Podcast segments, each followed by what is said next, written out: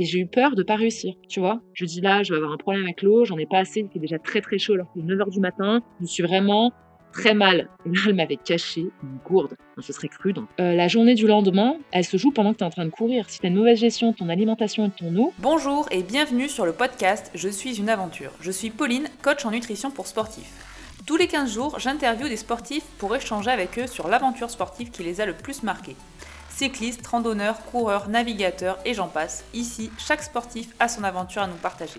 Pour ne louper aucune aventure, abonnez-vous au podcast sur votre plateforme d'écoute préférée. Vous pouvez aussi suivre l'actualité sur les réseaux sociaux, Instagram et Facebook où je suis très active. Vous me retrouvez sous le nom de pauline.soreda. Je vous laisse les liens dans les notes de l'épisode.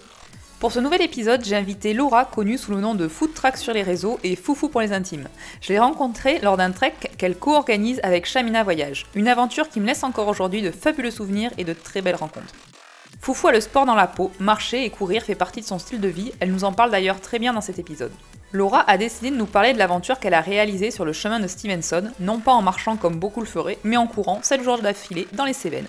Une petite semaine de vacances, comme elle dit si bien. Je vous invite à suivre Foufou sur son compte Insta, sur lequel elle est très active, mais aussi si vous avez l'opportunité de partir avec elle en trek qu'elle co-organise avec Chamina, bon gueuleton et rigolade assurée. Bonjour Laura et bienvenue sur le podcast Je suis une aventure. Salut Pauline. Bon, merci beaucoup d'avoir euh, d'avoir répondu à mon appel. Euh, dis-moi, est-ce que tu peux te présenter un petit peu déjà pour que tout le monde sache qui tu es? Alors sur Instagram, mon pseudo c'est Foutrac. On m'appelle souvent Foufou, mais je me prénomme Laura comme tu m'as présenté. Euh, je suis de Lyon. Je bouge beaucoup dans les montagnes. Je suis une amoureuse de sport outdoor et notamment bah, le trail et la montagne. Je fais pas mal de courses à pied, j'essaie de faire un peu de yoga, mais je suis plutôt connue pour tout ce qui est course à pied. Quoi. Et tu pratiques la course à pied depuis longtemps? J'ai commencé en fait le sport il y a maintenant 10 ans pour perdre du poids à la base. Et puis j'avais l'impression qu'il y avait peu de sens à ma pratique sportive dans le fitness. Enfin, j'en avais vraiment fait le tour et tout. Et un ami m'avait dit bah si ça te dit, on pourrait faire les 10 km de Lyon ensemble. C'était en 2014. En 2015, je suis un autre groupe d'amis sur un trail. Euh, c'était à Val d'Isère, je me rappelle, c'était un truc vraiment, vraiment dur. Et euh, j'ai un peu décroché du trail à ce moment-là, parce que c'était vraiment trop dur pour commencer. Je m'y suis remis euh, bah, plutôt en 2017 au trail. Et depuis, par contre, je suis vraiment très fan et je pense que je préfère courir en nature qu'en ville courir et, marcher parce que là en l'occurrence moi je te connais pas mal pour pour la marche parce qu'on s'est vu il y a pas longtemps tu organises pas mal de, de, rencontres très très cool dans les montagnes oui alors en fait la marche j'ai démarré quasiment en même temps que le trail en 2015 tu veux j'ai fait un trail qui était vraiment dur et j'ai compris que j'avais pas du tout le niveau pour ça que j'étais pas prête que même j'étais pas du tout mûre pour ce type d'expérience que j'avais besoin de découvrir la nature que j'avais besoin de comprendre comment fonctionnaient les montagnes comment je me sentais sur les sentiers et j'ai repris à la base en faisant déjà de la marche pour me sentir euh, bien. Euh, j'ai commencé la randonnée en groupe parce que je savais pas du tout m'orienter. Je, enfin, je savais pas du tout euh, où aller, comment m'orienter, etc. Et c'est là où j'ai commencé. Je suis devenue autonome peut-être deux ou trois ans après, quand j'ai commencé à télécharger des cartes IGN, quand été équipée de technologies, genre euh, des montres avec des cartographies. Quand je me suis vraiment intéressée à ça, j'ai compris que j'avais des limites en étant en groupe. C'est que le niveau bah, c'est arrivé au plafond des randonnées en groupe, quoi. Tu vois, ça reste quand même classique, ouais, accessible. Bah, oui, oui, t'avais besoin de. Ouais, et puis il y, a, y, a, certains jours où toi, t'as envie de marcher, il n'y a pas de groupe, etc., où l'heure te convient pas, le lieu te convient pas. Et donc, je me suis dit, il faut que je devienne autonome. Et la marche, bah, c'est devenu naturel, parce que pour moi, c'est quand même moins sportif. Il faut une bonne condition physique, hein, c'est clair et net. Mais euh, tu, tu, peux reproduire ça souvent parce que t'es pas impacté par l'effort comme euh, un trail. Je trouve tu as quand même besoin de récupération. Quoi. Et, euh, et donc, du coup. Enfin, il y, en a, y en a quand même un peu besoin parce que si tu dis ça, tout le monde va se dire c'est bon. je trouve la randonnée vraiment accessible bah, aux débutants, aux expérimentés, aux gens qui veulent passer une heure, deux heures, huit heures. Enfin, la randonnée, pour moi, il faut quand même un spot nature. C'est pas forcément très loin de chez soi c'est pas forcément très sportif, même si la condition quand même est assez importante. Si tu fais beaucoup de montées, de descentes, de sentiers un peu accidentés, etc. Et euh, c'est vrai que comme moi je venais de la course à pied, du fitness et tout, je pense que ma condition était faite. Bah, euh, j'avais une bonne condition. Plus facile. Tout de suite mmh. pris du plaisir. Les sentiers, ça n'a pas été associé à des, des grosses courbatures et un grand effort physique, sachant que je suis très sportive, effectivement. Oui, c'est ça, c'est voilà, tu partais pas de zéro, donc forcément, tu avais déjà des, avais déjà des bases. Et c'est vrai que j'ai fait longtemps partie de ces personnes qui disaient que la randonnée, bah, c'était un sport de vieux. c'est terrible de dire ça, mais j'en ai fait partie. Et en fait, il faut vraiment une bonne condition, l'endurance, enfin, c'est mieux si tu fais du sport et je me rends compte que, bah, les anciens, finalement, ils ont quand même un petit niveau, quoi, pour, enchaîner les Ouais, kilomètres et les c'est ça. quoi. Ouais Non, non, c'est mine de rien, on pense souvent, bah, que c'est juste, heu, c'est juste de la balade, mais heu, mais on est c'est quand Bah même il y a un effort derrière et puis, heu, c'est ça ça quand on enchaîne les jours, les uns derrière les autres, ça demande d'avoir une condition physique, quoi. Toujours les uns après les autres, j'ai pas démarré tout de suite par des des treks là, les randonnées enchaînées où tu en fais 2-3 jours de suite.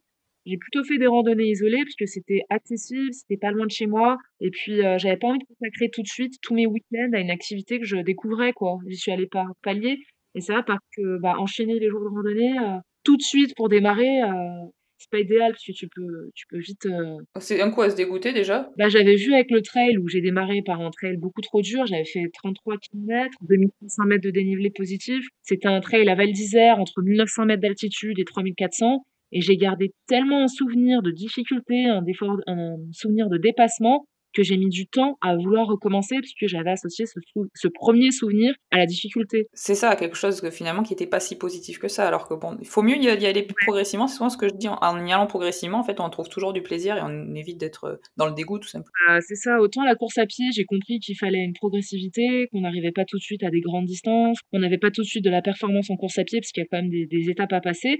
Alors je me suis dit: «Pourquoi ce serait différent dans la randonnée?» cette activité, bah, qui est souvent décrite comme un non-sport, une activité pour les anciens, plutôt une activité de détente et de loisir.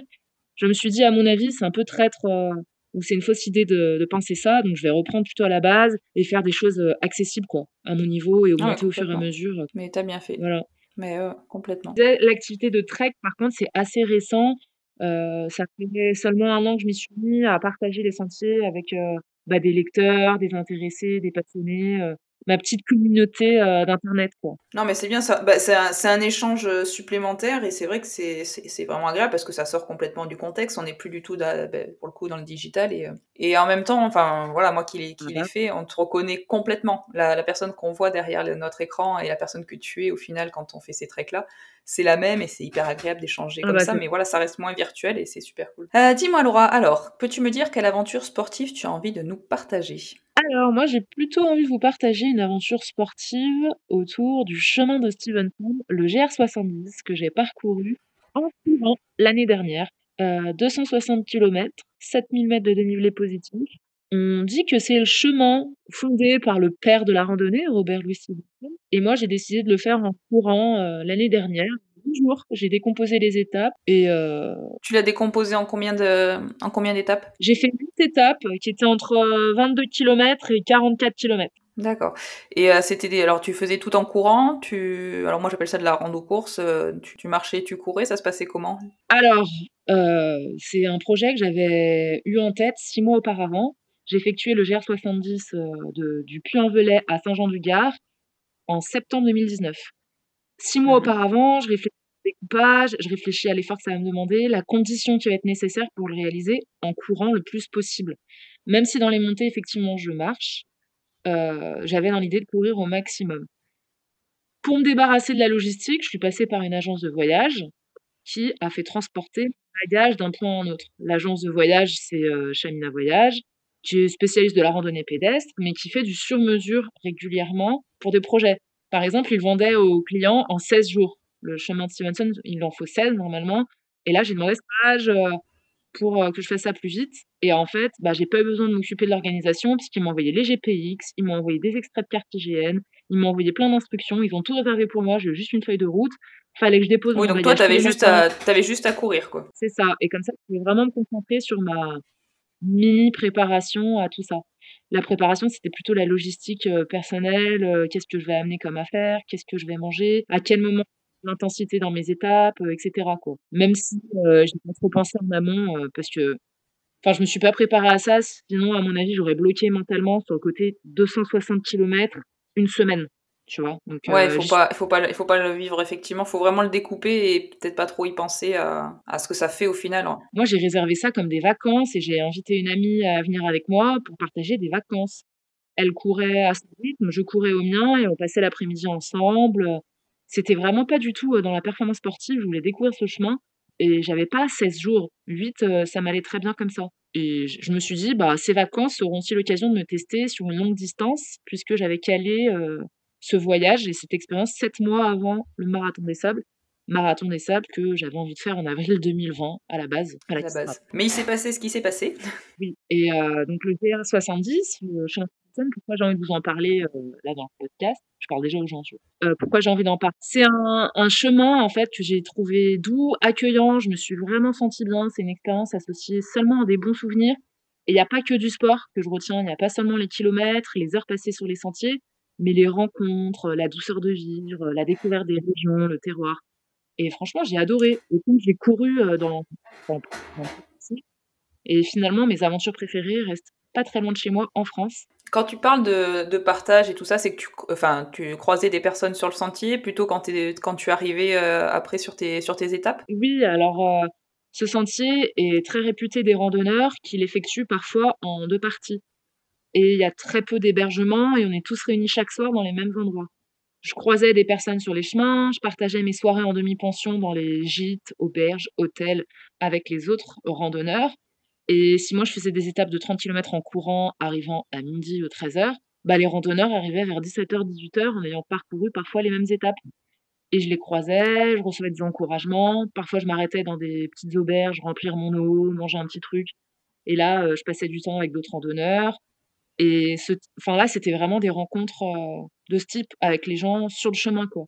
J'ai parlé avec, des baliseurs, des personnes qui entretenaient, les sentiers, des randonneurs, les gens qui accueillaient dans les gîtes, les «villageois» entre guillemets, voilà, tout type, de rencontres.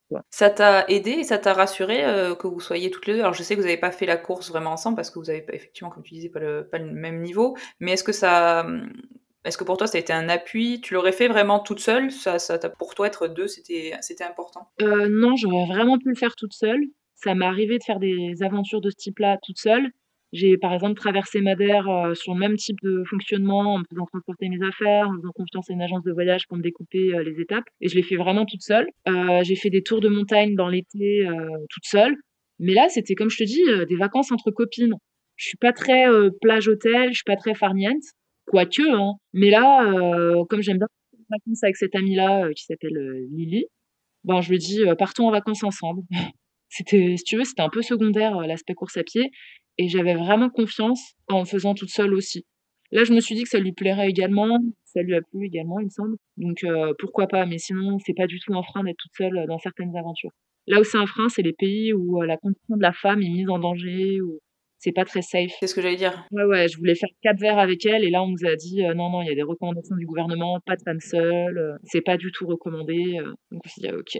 Je me renseigne quand même bien. Ouais, il faut il faut faut le savoir. Après, je sais que souvent on me demande parce que moi je cours aussi très souvent toute seule et très souvent même le matin, très tôt et beaucoup de personnes comprennent pas que, beh, une femme seule puisse se balader. C'est c'est terrible d'ailleurs, mais heu, ouais, faut je pense qu'il faut réussir à casser ce truc-là et se dire, beh, que c'est pas grave quoi, on peut on peut quand même s'amuser même étant seul, c'est pas dangereux. Il faut arrêter de penser qu'il y a le danger, heu, à chaque bout de chemin et comme tu le dis, voilà, tu l'as fait parce que mine de rien, tu étais Après, j'ai pas l'impression d'avoir pris un grand risque, de m'être mise en danger, même si parfois je ressens la peur d'être seule sur des sentiers, la peur d'être seule en forêt, mais finalement la peur, on la dépasse. Tu cours pas pendant 4 heures ou 5 heures ou même quand tu marches, hein, en randonnée seule dans des bois, la peur au bout d'un moment passe et le danger, tu le mesures et tu le rationalises.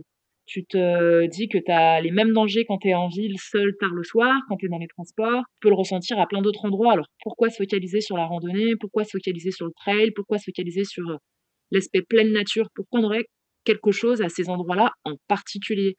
Et la peur, ben, des fois, tu as peur à certains moments, mais ça passe et heu, tu réalises, heu, des super belles journées, des super belles étapes, malgré les passages où tu as peur. Moi, j'ai fréquemment très peur aussi, mais c'est pas c'est pas limitant en fait la peur, hein, heu, c'est pas très grave. Je fais pas que des choses qui ne me font pas peur. Oui, il faut vraiment passer au-dessus parce que bon, bah, de toute façon après c'est rien qu'à te à te voir, heu, et à te suivre sur Insta, tu vis des trucs super et effectivement si tu te bloquais par rapport à la peur et toutes ces choses-là, ça serait vraiment bête parce qu'on on vit des choses, heu, des choses super et en passant au-dessus, on se rend compte, beh, qu'on a des fois peut-être un petit peu trop, heu, grossi, certaines choses et que c'est souvent la peur en fait des autres. Moi, je sais que c'est souvent les autres en fait qui ont plus peur pour moi que moi j'ai peur, au moment où j'y suis. Ah ça, c'est vrai que les proches, l'entourage, ils te font toujours part de leur appréhension, mais leur appréhension et leur peur, je trouve qu'elle est vraiment liée à la méconnaissance. Les gens qui me mettent en garde, ce sont des personnes qui ne randonnent pas, qui ne trailent pas, qui ne font pas de, de sport d'endurance et qui savent pas en fait vraiment comment ça se passe. je leur dis mais on croise personne ou je croise des personnes qui font comme moi parfois je suis vraiment loin d'une route goudronnée, à quel moment quelqu'un viendrait exprès pour m'attendre, euh, où je passe en courant, donc il peut aussi me rattraper. Je suis dans des zones où il y a du réseau. Enfin, on n'est pas en pleine jungle euh, avec des, des, des tribus euh, d'un autre temps là. Hein. C'est ça, tout à fait. C'est des humains, il faut, rester quand même euh, dans la vraie vie quoi. Et euh, bah, la peur des autres, c'est, je me dis, c'est de l'amour en fait, c'est de la protection, donc je l'entends, même si elle m'affecte absolument pas du tout dans, tout ce que Oui, voilà, faut, faut, faut passer, faut passer au-dessus complètement. Au niveau de la, de la récupération, comment tu faisais justement pour enchaîner ces étapes euh, les unes après les autres? Tu euh, l'après-midi, donc j'imagine que tu arrivais du coup assez tôt au, à tes points de, de, refuge. Tu passais, tu faisais quoi du coup l'après-midi? C'était vraiment tranquille, plutôt balade, euh, sommeil? Il y a plein de choses qui sont différentes. Donc déjà dans la récupération, j'avais un rythme qui était très très routinier. Je me couchais pas du tout après 23 heures. Je ne m'endormais pas après 23 heures, je veux dire je me levais à 7 heures du matin, donc c'est peu, hein, mais c'était c'était vraiment, bah, toujours les mêmes heures et dormir un maximum avant minuit. je faisais bien attention quand même à mon alimentation, à pas faire d'excès, en fait, dans les auberges, puisqu'on était parti en demi-pension, donc tu as les petits déjeuners et les dîners qui sont inclus notamment, où on te propose un menu parfois qui est imposé. Donc tu peux pas aller dire: «Ah oui, mais moi demain je cours, mais je faisais attention à pas faire d'excès, notamment sur les spécialités euh, régionales euh, autour du, du, fromage fondu, à pas me resservir, à pas forcément plat. Si j'avais le choix avec un autre plat, je prends un autre plat. Ça, c'était une part importante. Et quand l'étape était finie, mentalement, il était très très important de couper et de sortir de mon étape. Je ne me faisais pas euh, un replay dans ma tête. Alors c'était comme ça aujourd'hui. Alors demain, ça sera ça. Tout de suite, je coupais. Je me changeais. Je mettais une tenue de ville pour oublier que j'étais dans un but un peu, euh, enfin c'était mes vacances sportives. Donc tout de suite, quand tu es en jean, quand tu as des petites tongs, quand tu vas boire un verre, manger une glace, tu visites un village, t'oublies que le matin, tu as pu courir 35 km. Quoi. Ouais, je pense que c'est une grosse part de la, de la récup, le, côté psychologique justement, voilà, de sortir... Euh, de sortir de sa course. L'approche était importante, je me félicitais pas de faire un exploit, j'essayais de ne pas réaliser ce qui m'arrivait, parce que réaliser tous les kilomètres qui s'enchaînaient, ça aurait pu être un côté aussi un frein et un poids et une barrière et je me serais peut-être mis un stop en me disant waouh, t'as passé les 100 km. Waouh, là t'as plus de 150 km.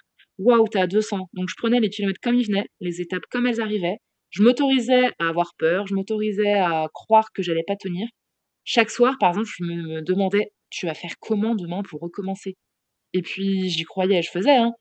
Et donc je te dis, l'approche était très importante en dédramatisant ce qu'on était en train de faire avec mon ami, c'était important bah, de passer du temps avec des randonneurs qui avaient vécu d'autres journées, de s'intéresser au village qu'on traversait, parce que quand tu es dans la performance et tu passes ton temps à te masser, à faire des siestes, à penser à ton alimentation et ta diététique et tout, bah en fait, tu coupes pas du tout.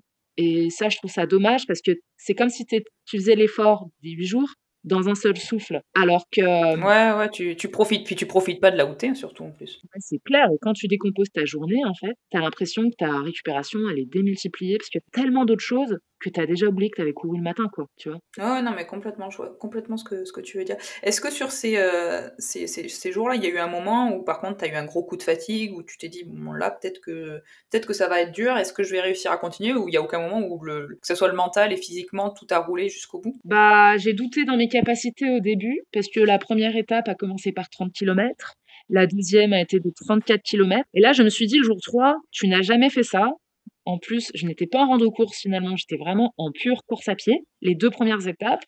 Et je me suis dit, tu n'as jamais réalisé une performance de courir euh, plus de 30 km trois jours consécutifs. Et le troisième jour, par précaution, par peur et manque de confiance, j'ai choisi de faire l'étape en marchant totalement. J'avais rencontré des randonneurs avec qui j'ai partagé l'étape, on allait au restaurant, j'ai déclenché mon compteur Strava, euh, même si c'était que de la randonnée. Et j'ai fait l'étape en marchant pour me préserver, car le lendemain, j'avais plus de 40 km à parcourir. Et j'ai eu peur de pas réussir, tu vois. Ouais, tu t'es mis une barrière mentale, en fait. C'est fou, hein. Je me suis mis une barrière mentale. Peut-être que ça a fonctionné, je me suis protégée. Si ça se trouve, si mhm. le troisième jour j'avais couru, peut-être que le quatrième j'aurais vraiment eu de la casse parce que c'était vraiment un grand effort, euh, trop important peut-être pour moi. Je ne sais pas, je me suis protégée. Finalement, le jour 4, je me suis perdue, donc je n'ai pas fait les 44 km prévus, mais j'en ai fait que 35, enfin que 37, tu vois. Donc je m'étais préservée, euh, enfin je vais pas non plus dire pour rien, parce que 37 km, ça reste toujours euh, des grandes étapes. Ça reste quand même une distance, effectivement. Ouais, j'ai fini les 37 km euh, avec la frustration de ne pas avoir fait 7 de plus. Hein. J'étais vraiment très très en jambes, très très en forme. Et là où j'ai éprouvé des difficultés, c'est vers la fin, parce que j'ai parcouru sûrement en, en septembre, mais pendant un épisode de canicule très important. Il faisait entre 32 et 35 degrés tous les jours. Et quand tu pars à 8h30 du matin, à midi, tu es en plein cagnard, quoi. Et moi, j'étais encore sur les sentiers. C'est ce que j'allais dire. Comment tu gérais justement là, cette, cette chaleur-là euh, C'est au niveau. Bon, j'imagine que tu, que tu vivais beaucoup. T'arrivais à te ravitailler en eau facilement sur le chantier, sur le chantier, sur le, sur le terrain? Eh bien non. Il y a des endroits. Il faut, il faut toujours bien préparer ces étapes. La, la surprise sur ce type d'aventure n'est pas autorisée tu peux pas y aller en improvisant en disant peut-être que je rencontrerai une fontaine, peut-être qu'il y aura un village, peut-être que je serai à l'ombre, peut-être que je serai au soleil. Chaque soir, en fait, j'étudiais vraiment la carte en regardant si j'allais passer par des forêts, des endroits où il y aurait le soleil. Je regardais vachement l'orientation également pour savoir à quel moment allait être la difficulté. La difficulté, c'était le soleil, quoi, finalement, la chaleur. Et sur ce chemin, il y a très peu de points d'eau. Il y a notamment un jour où il n'y a rien eu pendant 32 km. Rien du tout. Et l'amie avec qui j'étais, donc Lily, qui partait plus tard que moi me rattrapait et se finissait plus tôt que moi parce qu'elle, elle est vraiment, euh, c'est une fusée quoi, la fille. Euh, elle n'était pas dans la même intensité que moi. Moi quand même, je me donnais vraiment, donc j'avais besoin de manger et de boire. Alors que elle, c'était le footing euh, en permanence. Et il y a eu un jour où j'ai fait 43 km et je souffre totalement de l'eau, donc je me rationne quand c'est comme ça. C'est hyper important. Tu peux pas boire comme si tu avais soif en fait en trail. Tant que tu sais pas où la prochaine fois, si t'as pas le point d'eau en, en visu, et eh ben t'es obligé de te rationner à mort et on était en contact euh, téléphonique et je, je l'ai averti par message. Je dis là, je vais avoir un problème avec l'eau, j'en ai pas assez, il fait déjà très très chaud alors qu'il est 9h du matin, je suis vraiment très mal. Et là, elle m'avait caché une gourde. ce serait cru. oui, je me souviens, je l'avais vue sur, euh, sur une story. Elle a été adorable pour le Il y a des photos de la gourde, on était restés en contact, elle m'a envoyé kilomètres de la gourde. Enfin, c'était la course d'orientation pour retrouver la gourde, ce qui m'a bien aidé. Mais j'ai senti que ça ne suffisait pas. Donc quand c'est comme ça, j'ai pas peur, j'ai pas honte. J'essaie de rejoindre une route goudronnée, faire une sorte de stop et demander à des personnes qui seraient en voiture si elles peuvent me dépanner en eau quand vraiment je ne rencontre pas de village. Où je suis capable de faire des détours pour aller taper à des portes et, récupérer de l'eau. Hein. C'est ce que j'ai fait. Notamment ce jour-là, ça ça n'a pas suffi quoi. Moi j'étais partie avec 2 litres 5 d'eau et euh, j'en ai eu besoin beaucoup plus. Il faisait 34 euh, degrés et ce jour-là, je fais 44 km. Donc, euh, Ouais, non, puis faut pas enfin c'est vraiment pas quelque chose à négliger. Je sais que certaines personnes se disent bon bah, ça va ça va passer sauf que quand on arrive à un stade où on a de la déshydratation ou même qu'on a un manque de, nutrition, c'est terrible parce qu'on a des, des, phases où là, par contre, ça peut vraiment aller très très mal et même tourner très très mal. Donc, il faut mieux faire un petit détour et, trouver de quoi s'alimenter ou, boire plutôt que rester euh, en se disant bah, ça va aller. Ah, il faut régler son rythme. Par exemple, tant que j'avais pas la gourde de mon amie Lily, tant que j'avais pas de solution avec une fontaine que j'avais trouvée, j'ai réglé mon allure. C'est-à-dire que j'ai marché pour baisser l'intensité et avoir moins besoin d'eau. Quand je cours, j'ai besoin de boire beaucoup plus que quand je marche en fait. Et euh, je ne m'arrêtais jamais au soleil. Si je courais, c'était uniquement à l'ombre. Dès que j'étais au soleil, en fait, je me préservais vraiment quoi. Parce que sinon, la soif, elle vient trop vite, les besoins, ils sont hyper augmentés, donc j'étais obligée d'adapter mon rythme. Et surtout, pour l'eau, si sur des journées uniques, je suis pas très attentive et je me dis je boirai plus ce soir, etc. Quand tu fais huit étapes consécutives, la récupération, comment dire, elle démarre quand tu es en activité. Euh, la journée du lendemain, elle se joue pendant que tu es en train de courir. Si tu as une mauvaise gestion de ton alimentation et de ton eau, ça se paye le soir et ça se paye le lendemain. Donc tu peux pas avoir des vides en eau, pour moi, hein, euh, sur des aventures où tu fais plusieurs jours consécutifs. Quoi. C'est hyper important pour les tendons, la récup, euh, tout ce que tu veux, je pense, de vraiment bien boire et ces notes et la gestion différente à la journée et en huit jours. Tu, tu fais rien pareil. Hein. Ah oui, non, non, c'est, ça, enfin, il faut pas partir, euh, c'est une aventure, mais il faut pas partir vraiment à l'aventure. Ça se prépare, mine de rien, et même si quand on regarde comme ça, parce que c'est vrai, les gens de l'extérieur se disent, bon, bah, c'est cool, euh, on enchaîne les trucs, et puis voilà. Mais il y, a une, il y a quand même une préparation derrière, et il faut pas partir à l'aveuglette en se disant, ben, on, va voir ce qui va se passer. Parce que ça, déjà d'une, se dégoûter, et ça peut très mal se passer. Moi, je suis pas trop dans la préparation, mais je suis dans l'habitude. Je prévois rien de spécial, je pense pas spécialement, j'ai pas besoin de me documenter, mais c'est l'expérience, l'habitude et la répétition qui font que je sais comment on se prépare à ce type, à ce type, bah, je dis aventure, mais comme tu, viens de le dire, ça n'en est pas une en fait. C'est quand même de la rigueur, c'est de l'organisation Et je sais en fait comment ça fonctionne avec le temps. Je m'étais déjà testé pas sur 260 km du jour au lendemain. Moi, je m'étais testé sur 150, je m'étais testé sur 170, je m'étais testé sur des tours de montagne, je m'étais déjà testé sur de la canicule. Donc, je voyais à peu près les problématiques que j'allais rencontrer, quoi. Oui, oui non, mais voilà, ce qu'il faut se dire, c'est que t'es pas, pas coureuse ni marcheuse euh, depuis hier, quoi. C'est, ça, t'as quand même, mine de rien, derrière du, passé. Et euh, arrivé au bout de, donc, de, de ce chemin, qu'est-ce que, qu'est-ce que tu as ressenti euh, La fierté, le bonheur d'arriver, d'avoir parcouru tous ces, euh, tous ces kilomètres ou juste, bon, ben voilà, c'est fait, puis on part sur un autre truc? Je me rappelle, le dernier jour, c'était une étape de 23 km. La veille, j'en avais fait 44. Et déjà, j'essayais de réaliser ce que je, je faisais jour après jour. Enchaîner plus d'un semi-marathon après plus d'un marathon. Je sentais en fait euh, la normalité de la chose, le côté exceptionnel qu'on peut pas reproduire euh, souvent dans l'année. cette étape, je l'ai courue tout le long en, essayant de réfléchir à tout ce que j'avais fait, les caps de 200 km, les caps de 150 km, euh, le côté avoir traversé un chemin en entier, avoir traversé des régions, être parti d'un endroit où il faisait plutôt froid, arriver dans le sud.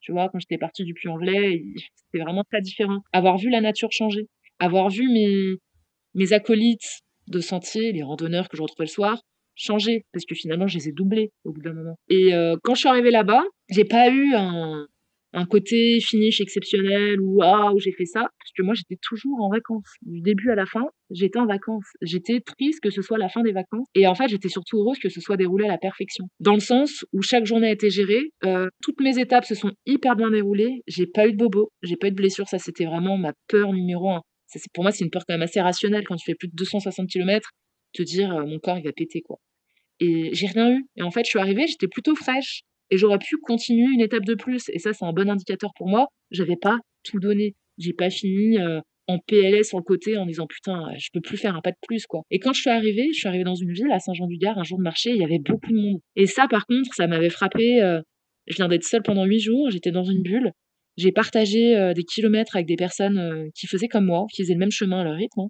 Et d'un coup, je suis en ville avec des personnes qui savent pas d'où je viens et ce que je viens de faire et ça, ça m'avait vraiment, euh, vraiment fait bizarre comme le. Ça doit être déroutant. Ah oui, le quotidien te rattrape d'un coup parce que tu finis de marcher et euh, ah ben on va au resto, on va s'acheter à boire, euh, on va ah ben viens on va au marché. J'avais attendu ma copine Lily juste côté de la ville pour qu'on finisse ensemble en fait. Et le chemin de Stevenson est matérialisé par une place, enfin une petite statue sur une place et c'est tout petit. Toi tu viens de faire autant de kilomètres et il y a juste un gros caillou avec une gravure d'un type qui a son âne et il y a écrit ici est arrivé Robert Louis Stevenson, un truc du genre, en telle année. Et là, tu dis tout ça pour ça? Et tu te rends compte ça.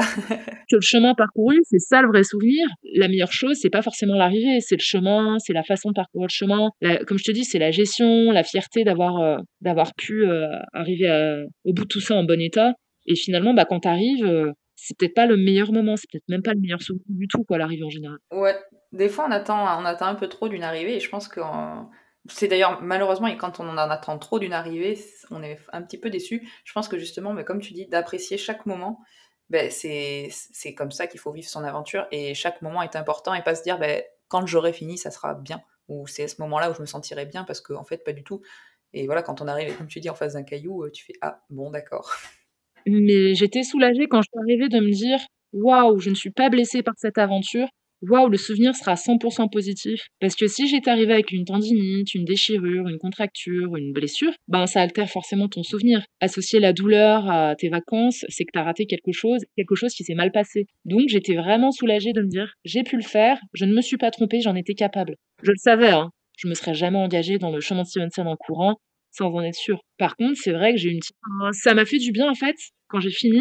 Et cette étape, c'est vraiment l'étape de la réalisation euh, bah, de, mes capacités. Parce que quand j'ai regardé, si tu veux, euh, mon chrono total, quand j'ai regardé à nouveau ma moyenne de la journée, je me suis dit, non, t'es pas une débutante, non, t'as pas un mauvais niveau, euh, tu cours et tu sais bien courir. Parce que là, cette fois, huit jours consécutifs, et j'ai fait la même moyenne les huit jours, à part le jour où j'ai marché, parce que j'étais avec des randonneurs, etc. Là. Mais j'ai fait la même moyenne du début à la fin, en fait. Et c'était une moyenne de course à pied. C'était pas une moyenne de marche, c'était pas une moyenne de rando course, c'était une moyenne de course à pied. T'as vraiment su gérer, euh, les, étapes, quoi. Et c'est là où je me suis dit, euh, tu pourras faire euh, d'autres choses et tu pourras faire des grandes choses officielles. À ce moment-là, en plus, quand j'ai fini, j'ai vu la plaque de Robert Louis Stevenson. J'étais avec Lily Running, là. Et là, on s'est dit, c'est bon, on pourra faire le marathon des sables. Parce que l'idée, c'était de se tester sur cette distance en non officiel et se dire est-ce que après, avec des conditions plus difficiles, avec d'autres contraintes, on sera capable? En tout cas, la distance ne sera pas un frein. L'effort ne sera pas un frein, tu vois. Et c'est là où je me Ouais, ça a vraiment permis de te tester, quoi. Ouais, c'était un test. C'était un test vraiment sans pression à aucun moment. Et, euh, et après ça, as mis, enfin, est-ce que tu as récupéré? Est-ce que tu t'es relancé de suite dans un truc? Comment ça s'est comment ça s'est passé le après? Ce qui est important quand tu te lances dans une grosse aventure ou un gros chantier, c'est de rien avoir derrière d'obligatoire. De pouvoir se dire, euh, faut que je garde de la forme pour tel événement, faut que je sois en forme pour faire ça. Non, non. Là, je me dis, tout peut arriver, ça se trouve, euh, ça va casser, etc. Et je veux pas me mettre la pression pour laisser le, le corps récupérer en autant de temps qu'il a besoin. J'avais pas estimé deux semaines, trois semaines sans courir, j'avais pas estimé plusieurs jours, rien du tout. J'avais rien calé, rien organisé, j'avais pas de dossard derrière, pas d'objectif pour me laisser le temps et m'enlever la pression. Parce que la pression, quand tu fais ça, c'est de te dire, imagine, tu peux pas faire ce que tu avais promis, imagine, tu peux pas honorer l'inscription que tu as payée, etc. Donc, c'était pas le cas. Et quand je suis rentrée, euh, exceptionnel, enfin, vraiment, j'étais assez choquée de voir qu'il s'était rien passé physiquement. J'ai attendu un contre-coup qui n'est pas arrivé. Donc, une semaine après, j'ai recommencé à courir. Et deux semaines après, bon, j'avais fait un semi-marathon dans Lyon, qu'à voir. Ouais, t'as eu aucun coup de, coup de mou après ou quoi que ce soit? Alors après, enfin, moi je sais que quand je fais des, des choses comme ça, c'est, je sais pas si ça arrive à beaucoup de personnes ou pas. Moi j'ai un, alors j'ai un coup de mou, je pense que c'est, c'est très psychologique, mais le truc c'est, ah ouais, je l'ai fait, je l'ai fini. Et, et c'est pour ça que moi, par contre, tu vois, c'est pour ça que je te posais la question. Moi, je me mets vraiment d'autres objectifs derrière parce que sinon j'ai tendance à me dire bon ben voilà c'est fini mais maintenant je fais quoi? J'ai fait un truc super et maintenant je fais quoi? Et j'ai un coup de mou mais c'est plus un coup de mou euh, psychologique que physique pour le coup et toi t'as pas ressenti ce moment là t'as as vraiment voilà t'as eu bon t'as récupéré sur une semaine et après c'était reparti et t'étais euh, en forme euh? là-dessus je suis assez sereine parce que je sais que la passion de la course à pied et des efforts longs elle est vraiment bien installée c'est plus du sport c'est une habitude de vie et les objectifs, bah, ils viennent tout seuls à moi. Les envies, elles viennent toutes seules à moi, comme l'envie de faire un trekking, l'envie de faire un marathon des sables, l'envie de faire des tours de montagne. Donc en fait, je me force pas et je cherche pas d'idées parce qu'elles finissent par venir. Et j'accepte très bien, par exemple, de me dire pendant un mois, je vais pas forcément courir, pendant deux, trois semaines, il va rien se passer de spécial. Parce que je sais que ça revient toujours. J'ai pas un moment où l'envie de faire des efforts longs, elle passe, tu vois. Même cette année 2020 où il y a le confinement, tout a été annulé, toutes les courses que je voulais faire ont été suspendues bah, ça veut pas dire que mon envie de faire du sport va passer. Après le chemin de je j'ai pas comme toi le côté vite trouver notre objectif parce que j'ai pas besoin de me. Je suis convaincue que c'est ancré en moi. non, mais c'est super. Non, non, mais c'est bien de pas. Enfin, moi, je sais que c'est un moment que je regrette toujours le après, hein, parce que pour moi, c'est ouais, je fais. Enfin, je, je me sens complètement vidée et et je sais pas pourquoi ça me fait ça. Je pense que c'est aussi peut-être une, une, fatigue et mon corps qui me dit bon ben là, il faut que tu te reposes, donc on va te mettre au fond. Mais ce idée, c'est accueillir aussi les souvenirs de ton expérience. Toi récemment, tu avais fait notamment bah, le. Tu es venu sur un trek de 4 jours 3 nuits. On parcourait un peu d'itinérance dans les volcans d'Auvergne et tout. Tu as fait les 4 jours en courant. Si tu sens derrière une décompensation, une décharge, je trouve que c'est aussi hyper intéressant parce que ça veut dire que tu accueilles toutes les émotions liées à ça tu accueilles tout l'effort et c'est hyper important comme étape et surtout les premières fois où tu fais ce type d'effort, ce type de entre guillemets performance, hein, c'est pas des efforts qui, qui, doivent être euh, vécus de façon banale. Non, complètement. Ça reste, non, ça, ça, reste une, ça reste quelque chose à, à faire et il faut le, faut le, faut le, faut le revivre aussi derrière. Je trouve ça hyper intéressant, même si ça fait bizarre parce que, enfin moi personnellement, des fois, je, maintenant j'en ai l'habitude, mais je me dis mais pourquoi je suis comme ça? Pourquoi d'un coup j'ai ce moment où de, de bad complet où, euh, où je repense à tout derrière, il y a un gros côté nostalgie, mais c'est aussi euh, repenser à tout. Et moi, tu vois, bah, ça fait quoi? Ça fait 15 jours qu'on est rentré, mine de rien, de, du Sensi, et j'y repense encore, et c'est plein de bons souvenirs. Bah, ça, c'est super bien, surtout les premières fois. Pour moi, il est vraiment important que tu te poses des questions, tu fasses un bilan, est-ce que ça te manque, est-ce que tu regrettes, comment tu vis les choses après? Faire la place pour des souvenirs qui sont exceptionnels, des expériences qui sont pas accessibles à tout le monde, en fait et des opportunités que tu as créées. Tu as créé des opportunités de pouvoir courir quatre jours consécutifs grâce à ton entraînement, grâce à ta condition, grâce à ta gestion, grâce à ta motivation. Et ça, c'est hyper important. Et c'est vrai que quand moi j'ai fait le chemin de Stevenson, c'est là où je me dis j'ai passé un cap, c'est que je réalise pas du tout ce que je fais. Et pour moi, il n'y a rien d'exceptionnel à faire ça en fait. Et c'est là où je me dis waouh, c'est en train de rendre un effort euh, pas banal. ouais, ouais, je comprends. Non, non, mais un effort bah, que pour beaucoup de monde, ça serait pas banal. Et, euh, et pour toi, maintenant, ça l'est, ça l'est presque, quoi. Ouais, presque. Mais en tout cas, je vois le chemin parcouru, les premières fois où tu cours, les premières fois où tu cours deux jours de suite. Et là, d'un coup, tu cours 8 jours de consécutifs, 260 km, tu mets 39 heures avec toutes les pauses incluses, hein, les randonnées, les machins, et tu dis: «À quel moment je suis capable de faire ça, quoi?» J'avais pas vu le coup venir, en fait. C'est c'est plus ça, quoi. Je me dit: «Mais attends, je j'en j'en suis devenue capable, quoi». Non, mais J c'est je l'imaginais pas, tu ouais, vois? ouais, C'est de pas avoir un une carrière, hein, heu, dans le sport et dans tes envies, heu, sportives. Mais c'est vrai que j'ai pas eu, enfin, j'ai pas eu de grand blues parce que je suis restée dans l'action, j'ai recommencé à courir, heu, 1 mois après, bah, j'ai fait un marathon, heu, tu vois? C'était Ah reparti, c'est bon, quoi. c'était, heu, ça c'est ça c'est fait. Ouais, c'est ça. Puis après, bah, aventure C'est suivante. ça. Avec tous les événements là qui se passent en ce moment, toutes les courses annulées, est-ce que tu as des objectifs, prochainement? Ou alors, bah, ça peut être en off, pas forcément avec un dossard, ça peut être, un trek, ça peut être plein de plein de choses. Qu'est-ce que tu as qu'est-ce que tu as de prévu sur ces prochains mois? Bah, c'est vrai que le contexte a un peu bousculé mes plans. En avril 2020, je devais faire le marathon des sables. Il est reporté à 2021, mais vraiment, vu la situation actuelle, je me projette pas du tout. Il faudrait que je refasse des courses normalement. J'avais envie de faire, heu, la Saint-Élion, bah, début décembre, Oui. le petit classique quand lieu mois, mais j'y crois de moins en moins à la réalisation de ce projet. Il y a trop d'inscrits. Je vois pas comment une si grande course pourrait être maintenue et c'est vrai que pour, alors ma motivation n'en a pas pris un coup puisque je me suis de toute façon, j'ai passé l'été à la montagne à faire des treks, de la randonnée et cetera, mais toutes les envies de dossard que j'avais, bah, elles s'envolent puisque j'y crois pas. J'ai pas envie de m'investir émotionnellement, avoir envie de faire un truc à fond et le voir annulé une semaine après, Non, ouais, c'est ça. Ouais, complètement. Donc ce sera plutôt des ouais, ce sera plutôt des projets off et j'ai toujours l'idée, en fait, de mettre, en avant dans ma vie et dans mon CV Strava, heu, des chemins, des boucles qui sont moins connus et heu, courir plusieurs jours de suite, c'est vraiment mon truc. Donc là, j'aimerais bien me trouver un sentier cet hiver à faire en off, quoi. C'est cool. Mais heu, ouais, j'aimerais bien faire un 100 kilomètres en 3 jours, par exemple. Ah bien. Ce serait Mmh. vraiment un truc, ouais, qui me botte, quoi. Parce que j'ai j'aime bien le côté week-end, en fait. Je veux pas vivre la performance, pure et me dire, «Si je fais 100 kilomètres en une fois, je vais finir destroy, heu, va falloir que je me Oui, je me puis c'est ça, c'est que tu as une fond». prépa quand tu le fais en une fois qui va être bien plus enfin ça sera ouais, il y aura une autre gestion et il faudra faire une prépa derrière que quand tu le fais en 3 jours. Bon, c'est une autre gestion, c'est une autre préparation et qui est forcément moins moins importante. À ne pas négliger, mais moins Et importante. puis quand tu quand tu fais, à mon avis, 100 kilomètres en une fois, heu, tu prends pas le même plaisir sur les 100 kilomètres que si tu les découpes en Je 3 suis étapes. complètement d'accord. Voilà, mais c'est différent, mais heu, c'est vrai qu'en ce moment, par contre, je suis pas très, très motivée par la performance, de me dire: «Je vais réaliser un exploit personnel, je vais battre un record personnel», type un semi-marathon ou un marathon sur route.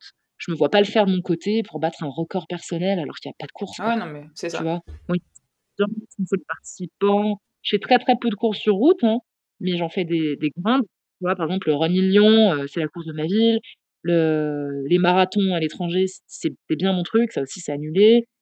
Ben, du coup, ça c'est des envies qui ont disparu, quoi. Battre des chronos, battre des temps, voilà. Ouais, ça bon, ça reviendra, faut faut laisser le temps au temps. Quand ça reviendra, je pense que tu auras Ouais, mais là cet hiver les cet hiver, les objectifs, c'est me faire une bonne condition physique, une bonne condition physique, ça un entraînement, régulier toutes les semaines, assez maintenu, comme ça au printemps, bah, je suis capable de courir, heu, 40 kilomètres, heu, sans préparation spécifique, quoi. Oui, voilà, j'ai 2 petites dernières questions.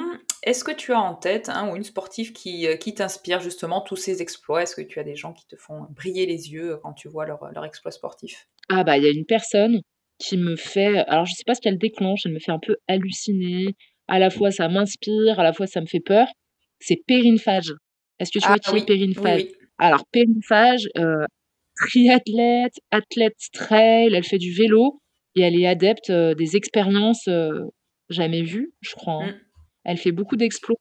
Elle a fait donc des triathlons Ironman, hein, heu, le grand classique du triathlète longue distance, mais elle a fait l'enduroman, tu sais, le fameux le fameux exploit comme Marine Leleu où elle est partie de Londres, elle a parcouru, heu, 144 kilomètres de course à pied, traversé la Manche et cetera et puis, elle a fait des courses aussi comme, l'UTMB à Oman.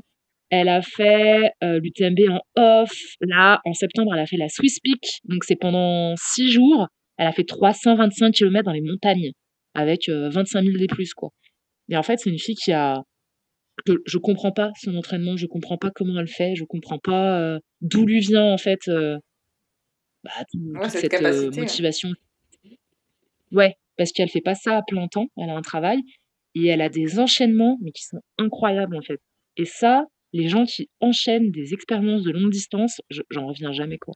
Par exemple, elle fait la Swiss Peak, donc les 325 km une semaine après. Elle fait 5 km dans la Méditerranée, euh, le défi Monte Cristo. Et une semaine avant, deux semaines avant, elle avait fait la l'UTMB en off quoi. Non mais ça. Non mais c'est ça, c'est impressionnant. Enfin, je suis toujours moi aussi fascinée par ces personnes-là parce que je me dis waouh, tout est possible en fait. Cette fille en entraînement, elle passe des étapes, enfin des, des entraînements qui, enfin, qui représentent euh, l'objectif d'une vie de sportif de plein de gens. Tu vois complètement. C'est. Et donc cette fille me fascine parce qu'elle est hyper intrigante en fait. Et je ne comprends pas. En plus, elle explique assez peu sa façon de faire. Je la trouve hyper mystérieuse dans sa pratique.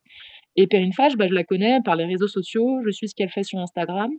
Et euh, elle donne peu de nouvelles. Donc d'un coup, elle apparaît sur ligne de départ euh, d'un trail. Une semaine après, elle est, sur son vélo euh, dans un pays glacé, glacé à faire du vélo sur un lac gelé. Voilà. Ça, c'est une personne qui m'inspire énormément, par exemple. Elle est, elle c'est vrai qu'elle est, assez impressionnante. Alors peut-être que ça va être la même personne, je te pose quand même la, question. Est-ce que tu as un, ou une sportive dont tu aimerais justement écouter une aventure qui passerait sur le, qui passerait sur le podcast? Ah bah ouais, elle par exemple, typiquement, euh, j'aimerais bien l'entendre, savoir comment elle gère quoi, en savoir plus. Bon, je vais m'atteler alors à, à décrocher un, un interview avec elle. Euh, et, c'est vrai que c'est une, une, personne assez, assez, extraordinaire et ces gens comme ça. Enfin, pour moi, tu en fais partie. Des, voilà, quand on te suit, on se dit mais c'est impressionnant. Tu, je peux pas dire que tu rends banal parce que c'est pas, ça ne reste pas banal, mais c'est magnifique à voir de se dire bah, l'effort il est fait, il n'y a pas de prise de tête parce que je pense qu'il y a ça aussi, c'est que tu te prends pas la tête, tu ne te mets pas de barrière et euh, ah. tu n'es pas là toujours à calculer euh, ton sommeil, ta machin. Non, tu le vis et c'est devenu, comme tu dis, c'est devenu un style de vie. Et je pense que c'est ça aussi qui aide énormément à faire beaucoup de choses. Mmh bah, je te remercie. Hein. Je te remercie. Bon, mais écoute, je te remercie, euh, moi, à mon tour, pour, euh, pour cette interview, cet échange. C'était vraiment très, très agréable. Et, euh, et je suis contente d'avoir d'avoir écouté ton aventure. Une aventure avec toi, sur des sentiers. Pas sur un vélo, par contre, hein, c'est pas mon truc. Non, promis, promis. Mais j'aime tellement courir, j'aime tellement randonner que t'inquiète pas. Le vélo, puis là, tu vois, si tu veux, il commence à faire froid, donc il va gentiment rester au garage. Bon, merci beaucoup et à très vite, Laura. À très bientôt. Bye bye. Je vous remercie d'avoir écouté l'épisode Je suis une aventure. Si l'épisode vous a plu, n'hésitez pas à me laisser une note et un commentaire sur Apple Podcast et partager l'épisode sur les réseaux. Je vous invite aussi à suivre Foufou sur Instagram, je vous mets les liens dans les notes de l'épisode. À bientôt